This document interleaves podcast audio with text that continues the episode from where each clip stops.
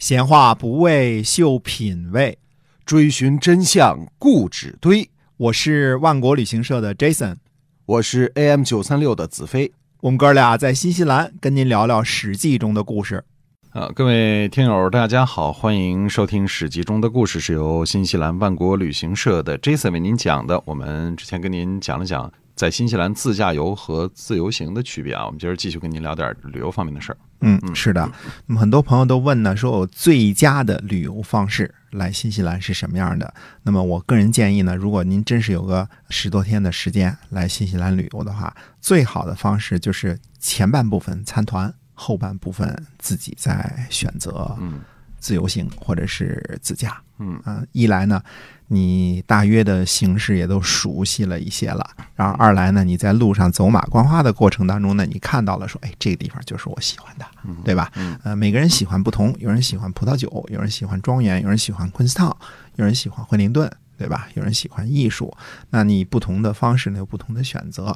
所以我们最建议的就是说，大家呃参先参团，参团先走马观花的看一遍，嗯，对吧？看一遍之后，然后再决定在什么地方深度的去旅游。哎嗯、但是参团必须得参加万国的啊， 这是必须的要求啊。对这个，而且呢，了解一下我们万国在携程、飞猪上这个口碑啊，嗯而且呢完全没有差评，而且在本地是已经有了今年算今年的话，应该是23年了三年了，是吧对？的二十三年的这样的一个好拥有一个良好口碑的我们本地的旅游企业是值得您信赖的新西兰万国旅行社哈、那么您可以关注我们，然后呢多了解关于新西兰旅游方面的事情。这个嗯没有您以前在网上听说过的什么强迫购物啊，什完么全没有。呃吃的住的不好啊，什对么对对烂车呀、没有这些乱七八糟的事儿啊。对万国从来没有绝对这方面的这个负面的这样的事情哎哈。好，我们继续讲这个《史记》中的故事。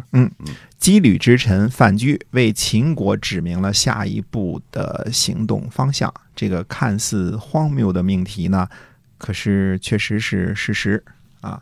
堂堂的秦国的方向性的问题，反倒需要一个来逃难的魏国人来指明，这不知道是否有些讽刺啊？那我们又要提出假设了，然后呢，再一次告诉大家，假设两个字在历史上是毫无地位的。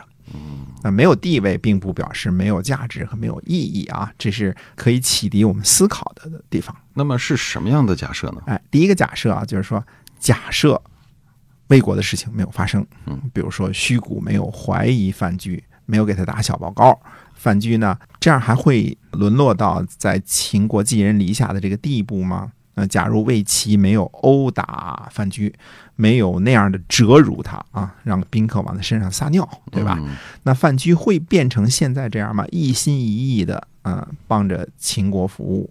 那范雎并不是主动西去秦国去追求功名利禄的，嗯，可能当时他觉得在魏国做个门客也不错，他又没有什么显赫的贵族出身，只是人聪明有智慧而已了。在被魏齐痛打和折辱之前呢，没觉得范雎可能去秦国发展啊，嗯，对吧？是，那范雎去给秦昭襄王出谋划策，这可真的是逼上梁山。对。那这其中有什么要检讨的地方吗？即便是贵族或者是有权有势的人啊，也不应该滥用手中的职权嗯啊，要懂得尊重人，不要轻易的冤枉人，嗯特别是不要轻易的侮辱人啊，士可杀不可辱，对吧？那么纯粹靠血统的这个贵族制度呢，有其反动的一面儿。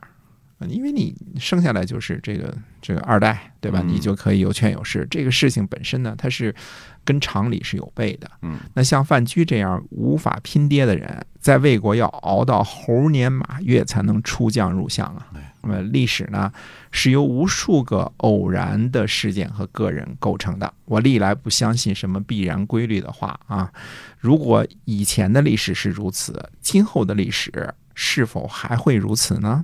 嗯，这是我们需要思考的地方。嗯比如说，到底美国总统特朗普是个必然规律呢，还是新冠病毒是个必然规律呢？ 对吧？嗯对，哎，世事难料，将来呢还会有很多很偶然的个性化的事件，个体的人对历史呢产生重大的影响。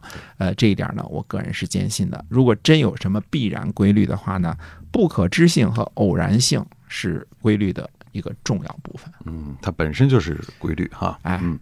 那么，范雎这个远交近攻的政策真的有这样大的意义吗？哎，稍微回顾一下历史啊，说秦孝公啊，任用商鞅变法，秦惠文王啊，攻取巴蜀和汉中，收拾楚国，这些都不说啊。秦武王拔取韩国的益阳，强拔韩国的益阳，这也不说啊。就说说秦昭襄王这一朝，秦昭襄王早期呢，继续前朝攻击韩魏的这个政策，嗯、特别是呢，取得了韩国的五岁和魏国的河东之后呢，几乎把魏国的山西和河南的地方就都给占了，对吧？嗯，还有这个当时韩国也有山西的地界儿啊，因为韩赵魏都是从这个晋国发家的吧，对吧？对，那这些也都被秦国占了，可是呢，也被孟尝君呢，呃，打到了函谷关，被迫割地求和，这个时候也有。嗯啊那当然呢，呃，也打赢了伊阙之战，斩首韩魏联军二十四万，有这样辉煌的胜利啊嗯。不过，秦昭襄王前期呢，最主要针对的大国呢，还是齐国，嗯，因为韩魏敢于攻击秦国，那是因为背后有齐国在撑腰，对吧？哎，所以，无论是诱惑齐闵王一起称帝呀、还是参与五国伐齐的战役呀、秦国都是非常重视齐国的。就你嗯打他还是巴结他，你都很重视他。对嗯就隐约中呢，就把这个齐国当成了最主要的竞争对手。嗯，不管是伙伴还是对手，都是因为看中他啊。哎，哎对的，嗯，那么其实这样在当时似乎也没有错误呀。哎，是的，是没有错误的。啊换做其他人做国君，可能也会这样想，嗯因为秦国强大的时候啊，赵国也打，楚国也打，其中楚国还被揍得很厉害，把人从老巢儿给这个端了啊，这个嗯从荆州给赶出去了。可以说呢，秦昭王的武功啊，这嗯个是很强盛的，十分的彪悍啊。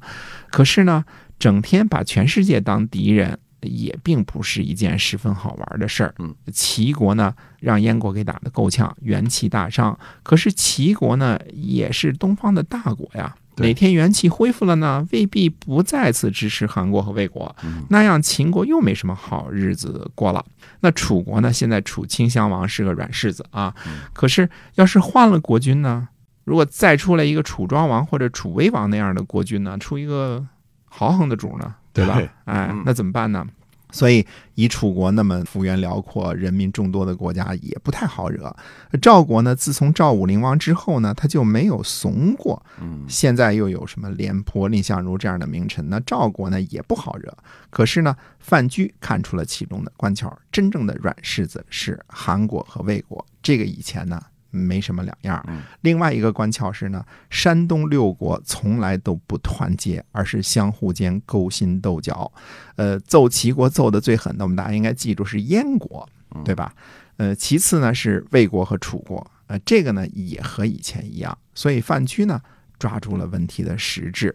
我们说秦昭襄王啊，即便是解决了义渠的问题之后，如果找不到下一步的方向呢，依然会很迷茫。哎，所以这个范雎的主要功绩是在于他解决了战略问题哈。是的，我们说纲举目张啊，这个重要的问题呢，一定要解决。范雎呢，想要解决的另外一个问题，实际上是秦国的内政问题，就是秦国的贵族制度复古这个问题嗯啊。不过呢，这个问题不能着急，嗯，只能先吹吹风，不能一下子就下猛药，对吧？嗯因为我们说过啊，秦国目前的政治局呢，嗯那是亲的不能再亲的几个人组成的，血缘关系非常的近嗯对啊。可是说说魏然的基本国策是错误的，这是可以的，嗯，毕竟魏然呢有私心。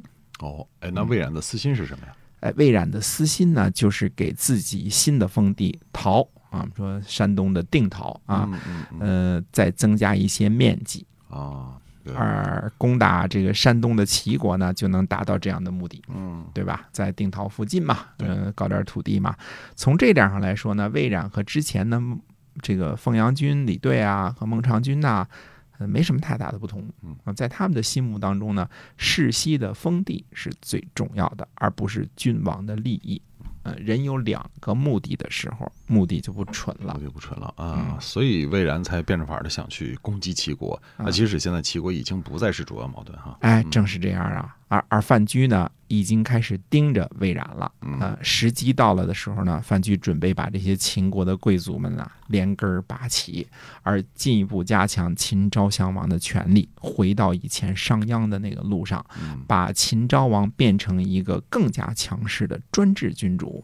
这个呢，是范雎帮助秦昭王建立起来了雄霸天下的信心。嗯啊，到了范雎执政之后呢，也就是所谓的秦昭王的后期了啊，正是在秦昭王的后期，秦昭襄王才真正起了这个鲸吞天下的雄心。嗯呃，他才不要当什么春秋时期的那种霸主呢，他嗯想称帝，而且不是跟齐国一块儿称，是自己一人儿称。嗯，就是唯我独尊啊。哎，对的，所以范雎对于秦国和天下的政局的影响，可以说是意义深远的哈。哎嗯，这这这叫什么呢？天下无难事，只怕有心人。嗯要知道啊，在这个呃战国混战的局面之下，大部分的君主啊，只不过想保住祖宗的基业而已，嗯甚至连这都很难做到嗯。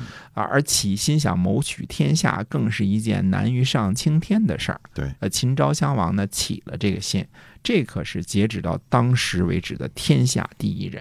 啊有，雄当心时的第一人啊，嗯想想秦昭王的哥哥秦武王，呃，最大的野心不过就是去洛阳看看那几个鼎。嗯对吧问一下鼎 啊，哎，对，就是啊，这个嗯恐怕还没有这个获取的这个心呢，就是看吧？看啊？哎嗯，只那那现在呢，只是刚开了个头啊嗯。这个范雎的这个计策到底好用不好用呢？我们还得继续观察嗯，他到底能否把秦国的几个亲信贵族都铲除了呢？哎，也需要继续看啊。嗯等到秦昭襄王死的时候呢，我们还会再给他做一个总结，呃，告诉大家为什么真正奠定吞并天下基业的人是秦昭襄王。嗯秦始皇呢，不过是最后走了个形式，把它完成了一下而已，收了个尾而已了。嗯哎，真正的基业呢，都是秦昭襄王奠定的。啊，所以秦国统一中国的这个事业，主要的功臣应该是秦昭襄王啊。秦昭襄王，如果从下棋的角度来说呢，就是等于是